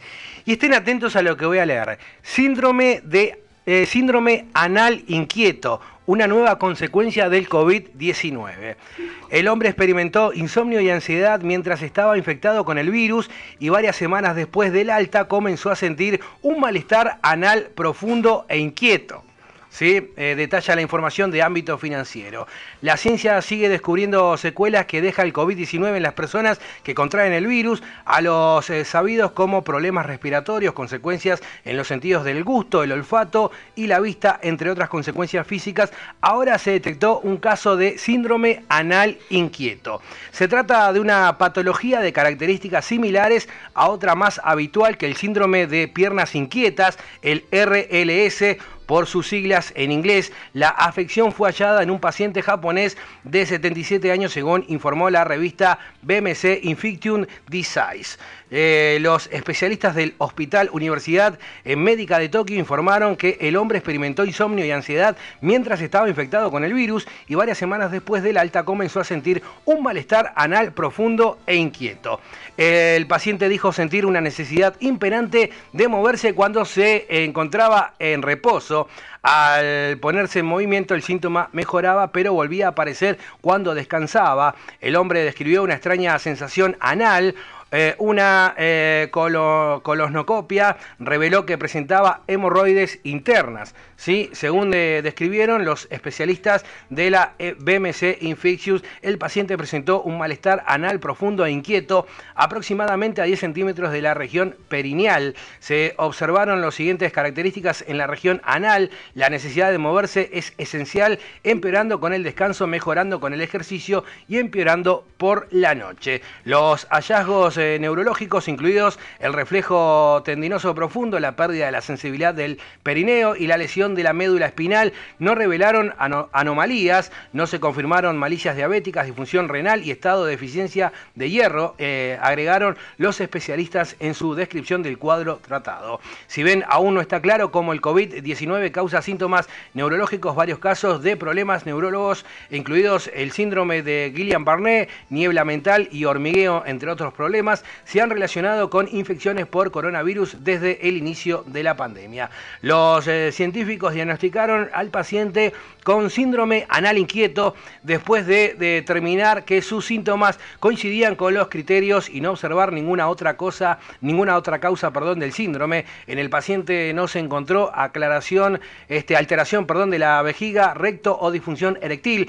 Las pruebas neurológicas no encontraron anomalías y el paciente no tenía antecedentes familiares ni movimientos periódicos de las extremidades. Los síntomas del paciente se aliviaron después de ser tratados todos los días con 1,5 miligramos de clonazepam, un medicamento utilizado para tratar los trastornos convulsivos y los ataques de pánico. Bien, otro de los problemas que eh, causa o deja secuela el COVID-19 es el anal inquieto, el síndrome anal inquieto. No sé qué agregar después Esto me lleva a la simple deducción, y con esto vamos a ir a otro tema, de que hay gente desde que antes, así como hay adelantados con el tema del tapabocas, hay gente que se ve que hace años tuvo COVID y están teniendo ese síndrome. Ese, sí- ese síndrome anal inquieto. Solamente eso. Bueno, vamos a comenzar un poquito de, de No, no, información. Este, Muy fuerte. eh, ¿Cómo está la noche en Maldonado? No tengo más nada para, para agregar, ya dije lo que tenía que decir. Bueno, la noche está divina, espectacular. Ah, este. Ah, déjela ahí, sí. Eh, está divina la noche, espectacular, estrellada. Sí. Este, no, lo que pasa es que tengo en este momento un, un vaso con eh, de una botella de la que helada color ámbar. Este, Opa, opa. para- Bien, perfecto, para amenizar la noche. Está bien. Está con la cebada, Claro, está con la cebada y está con la cebada de Juan. Bien, perfecto, me gusta. Sí, Vamos sí, a hacer sí. un, vamos a dar información eh, tomando cebada, yo habl- hablándome hablando del síndrome anal inquieto. Sí. Yo tenía un amigo en la secundaria que tenía ese problema. ¿Tenía? Sí, sí. Uh. Había tenido COVID. yo conozco varios. Sí. Sí. Bueno, ¿qué tenemos? Déjela ahí. Déjela ahí, sí. Éramos tan pobres. Bueno, eh, eh, dos cosas breves. Sí. Eh, en esta jornada llegaron los futbolistas para completar los nominados para el próximo encuentro de la selección uruguaya, el Sí. día jueves. Entre ellos eh, Ronald Araujo, eh, José Más Jiménez, Luis Suárez, eh, Lucas Torreira, Fede Valverde y Matías Viña fueron los que llegaron en la jornada de hoy. Mañana habrá un entrenamiento, eh, el picado en la mañana, el entrenamiento en la tarde y bueno, ya de cara a lo que va a ser el próximo jueves a la hora 20 el partido con Colombia, ¿no? Por la fecha número 11 de las eliminatorias. Exactamente. Eh, bueno, después está fijada la quinta fecha del, del clausura. eh, Sudamérica recibe a Peñarol en el domingo burgueño Miguel.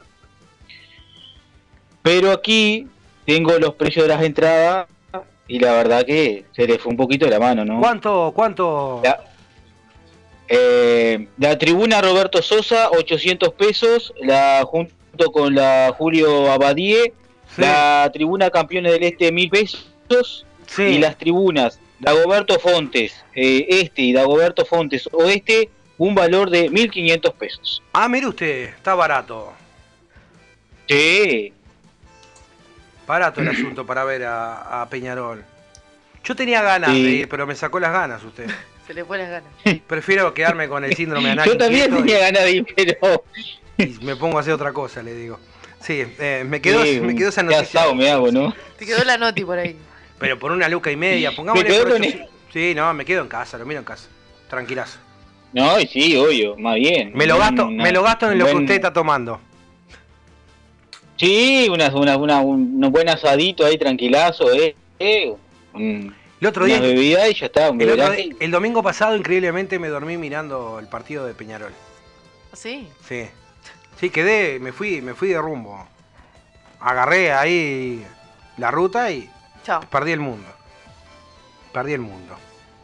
Bueno, así que si quieren ir el próximo. ¿Qué día es el sábado? El, el sábado, Sí. eh, pero un poquito, el sábado ahora, sábado 9, a las 3 y media de la tarde, eh, eh, Sudamérica con Peñarol, en el domingo Burgueño Miguel. Bien, perfecto. Entradas totalmente accesibles. Este, desde 800 Sí. a una luca y media. Bien, Bien. perfecto.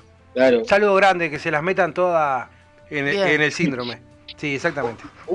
Una de cada una, ¿no? Sí, exactamente, una de cada una. Sí. No, no, no, no. Yo no sé qué vamos a terminar haciendo en este país, porque No con sé. esos precios, No sé, no sé. no, no, no, no. Bueno, eh, algo breve, eh, el programa de localidades eficientes del Ministerio de Energía eligió el proyecto Punta del Este. Este proyecto, eh, pero un poquito se me corrió la computadora, Eh, el Ministerio presentó los resultados de la primera convocatoria del programa Localidades Eficientes que otorga apoyo técnico y financiero para las localidades, especialmente las más pequeñas, para que implementen proyectos de eficiencia energética. Los 20 proyectos seleccionados pertenecen a 17 departamentos que representarán un ahorro anual de 3 millones de pesos y beneficiarán a unas 450 mil personas. Se prevé una inversión total de más de 20 millones de pesos, de los cuales el 63% lo aporta el Ministerio, mientras que el 30% se encargarán las localidades y el 100 eh, el 7% restante lo aportarán los privados. Bien, perfecto, perfecto. Muy bien. Así que bueno, Yo tenía algo. Ah, no sé si ya alguien pudo llegar a ver este el problemón. Uno hasta hace poco hablaba de lo que era, lo que era, lo que era, aló, lo que era la, la- me acordé del chino, Rodrigo Fernández, entonces me salió Ela. Este, lo que era hasta hace poco el tema de la herencia que todavía sigue Diego Armando Maradona.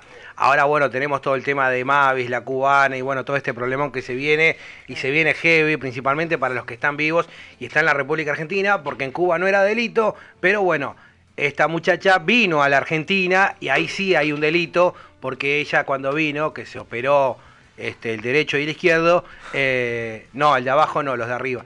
Este, eh, ahí este, ahí, ahí era menor, sí. Ahora viene el problema, ahora el ojo, el ojo, los ojos. Vio, yo tengo un ojo castaño y otro azulado. Este, eh, ahora viene el problema de lo que es la herencia de don Carlos Saúl Menem.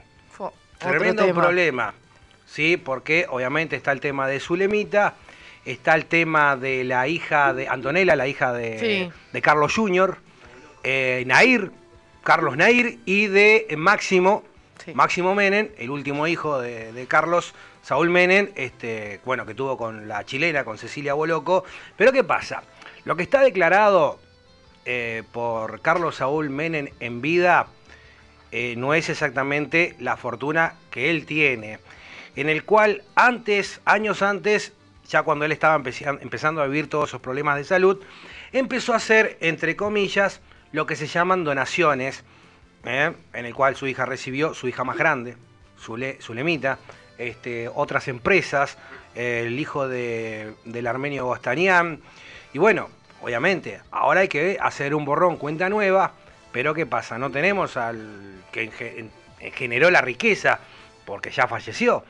Entonces, bueno, ah, se viene un problema judicial muy grande y un problema también hacia lo que era en su momento la AFIP, que era donde se hacían las declaraciones, en el cual, bueno, si tenía 100 declaró 40. No dan los números. No dan los números.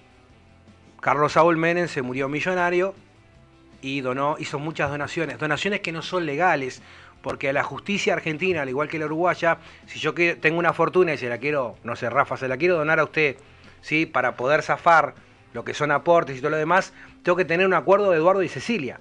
Sí, ellos tienen que darme el ok para que yo le pueda donar a usted. Eso no sucedió. Entonces ahí empieza el problema judicial y en estas horas estaría viajando a la República Argentina eh, Cecilia Boloco y su hijo Máximo, que el próximo 29 de noviembre cumple eh, 18 años. Por ende es mayor de edad para la legislación argentina. Y bueno, se viene otra tole tole de herencias de estas personas que yo creo que hoy lo escuchaba y creo que lo entendí. Son personas que creen que con el poder, con todo lo que tienen, nunca van a morirse. Sí, familias, ¿Eh? diría yo. Claro, le pasó a Menem, le pasó a Maradona, le pasó al propio Ricardo García, dueño de un imperio como Crónica, que creen, dice, tengo plata, tengo poder, soy inmortal. Y no sos inmortal, sos un ser humano como cualquiera de nosotros y tarde o temprano te va a pasar algo y te vas a morir. Simple. Entonces ahí vienen los problemas que no resuelven. Quizás hay gente que labura toda su vida entre sus hijos. Bueno, si a mí me pasa algo, te va a quedar esto. Si te va, a vos te va a quedar esto. Entonces, pero ¿qué pasa? Eso lo hacemos los simples mortales que más o menos usamos la cabeza. Esas personas que están diseñadas con un chip y que son eh, Highlander, Más o menos. no lo hacen y bueno, pasa todo este tipo de cosas. No era un dato que quería tirar de color, que tenemos otro problema en la República Argentina de herencia. Y así siguen años y años después las disputas. Y va a seguir con varios personajes, este, con el correr de los tiempos. Eh, Así Sin que duda, bueno, veremos, veremos cómo sigue esta historia ahora con Carlos Saúl Menem, la Rosadita. ¿El hijo quién? ¿Con ¿Cómo? qui- Ah, no, sí, sí, ese es otro eh, afiliado al club de Luciano Castro también. Sí, sí. Hay una imagen del gran hermano que él estuvo. Sí, Ah, sí. le daba un azulejo. Carlitos Nair, sí, me acuerdo, sí. Sí, le pegó un sopapo al azulejo, sí, me acuerdo, me acuerdo. Me acuerdo. No, no. Entre eso y el síndrome an- anal inquieto, hoy venimos a, ay, venimos con un programa cultural impresionante. La verdad que la audiencia ya se ha pegado un tiro últimamente. Bueno, Fer, ¿está ahí todavía? Sí. Está en un copetín, Fer, está escuchando a ver lo Está que tranqui hablamos. escuchando. No, sí, yo, mientras ustedes hablaban, yo estaba terminando la, la botellita. Me parece este, bien. Eh. Así que está. Usted sabe que me dio ganas ahora, voy a salir de la radio. delante que se vaya la cadena. Voy a salir de la radio y voy a hacer eso. Acá no hay nada, compañero. A ver, uno, uno pensaba que eh, la parte de, de informativo de Fernando con historiador siempre iba a ser serio y últimamente nos estamos dando cuenta de que no, eso no está sucediendo. Sí. Sí, sí, acá me dicen si hay que entregar el síndrome anal inquieto para ver a Peñarol el próximo sábado. Creo que sí. No. Sí, sí. Sí, puede ser. Conmigo no cuento para nada. Eh, no, no, conmigo tampoco. No, déjeme en casa nomás. Déjeme en casa. Sí. Mire usted, Flor, Vi- ¿Cómo? mire usted Nicolás. Flor, Flor Viña no va a estar más en el bailando porque está de novia con Luciano Castro. Y sí, imposible. Y bueno. bailar. Con andador no imposible bailar. Bueno, nos vamos. Vamos cerrando esta, vamos cerrando esta edición Radio Sanse, sí, sí, sí, sí. Hágame el favor, Correa, guárdeme el termo allá. Así me voy. Ahí está, gracias. Gracias. Este, No, no, no. bueno, nos vamos, nos vamos. Bueno, Fer, estamos en contacto, lo esperamos Bueno. mañana al mediodía. Usted sí hace la parte seria de informativo de la radio. Ya llega Rafa, mano a mano con Rafa. ¿Qué tenemos hoy? ¿Síndrome anal inquieto? Mucho vértigo. Bien, perfecto. Bien, bien, bien. Iba a decir, eh, ¿música? Hoy venimos musical. Bien. No, me sale, no, iba a decir, no, no, déjelo ahí. Bueno, nos vamos, ¿eh? No, no, no, no, déjelo ahí, déjelo ahí. Nos vamos. Bueno, Fer, lo esperamos mañana a partir de la- del mediodía. Muchas gracias, Correa. Me dejó la pasta base ahí. Bien, perfecto. Eh, lo esperamos. lo esperamos mañana al mediodía. Esta radio se ha descontrolado mal. Sí, sí. Un saludo grande a la gente de la Ursex si todavía tiene ganas de sacarnos al aire. Yo creo que ya Un últimamente. saludo. Saludo nada más, es lo único que puedo decir y muchas gracias por bancarnos. Este, lo esperamos mañana a mediodía con el informativo.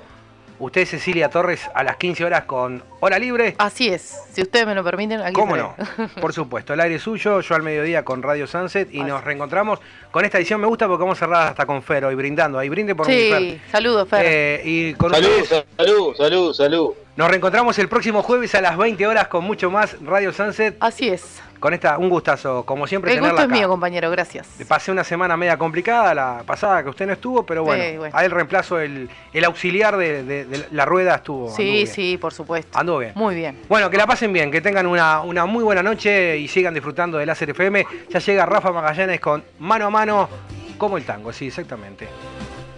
No, no tiene nada que ver eso. Saludo grande también a, a- a ella que me nombró eso, a Leticia, Leticia Darenberg. Por el tambo, la pantalla. Bueno, nos vamos. Chao, que la pasen bien. Chao, chao. Chao, chao. Chao, chao. Chao.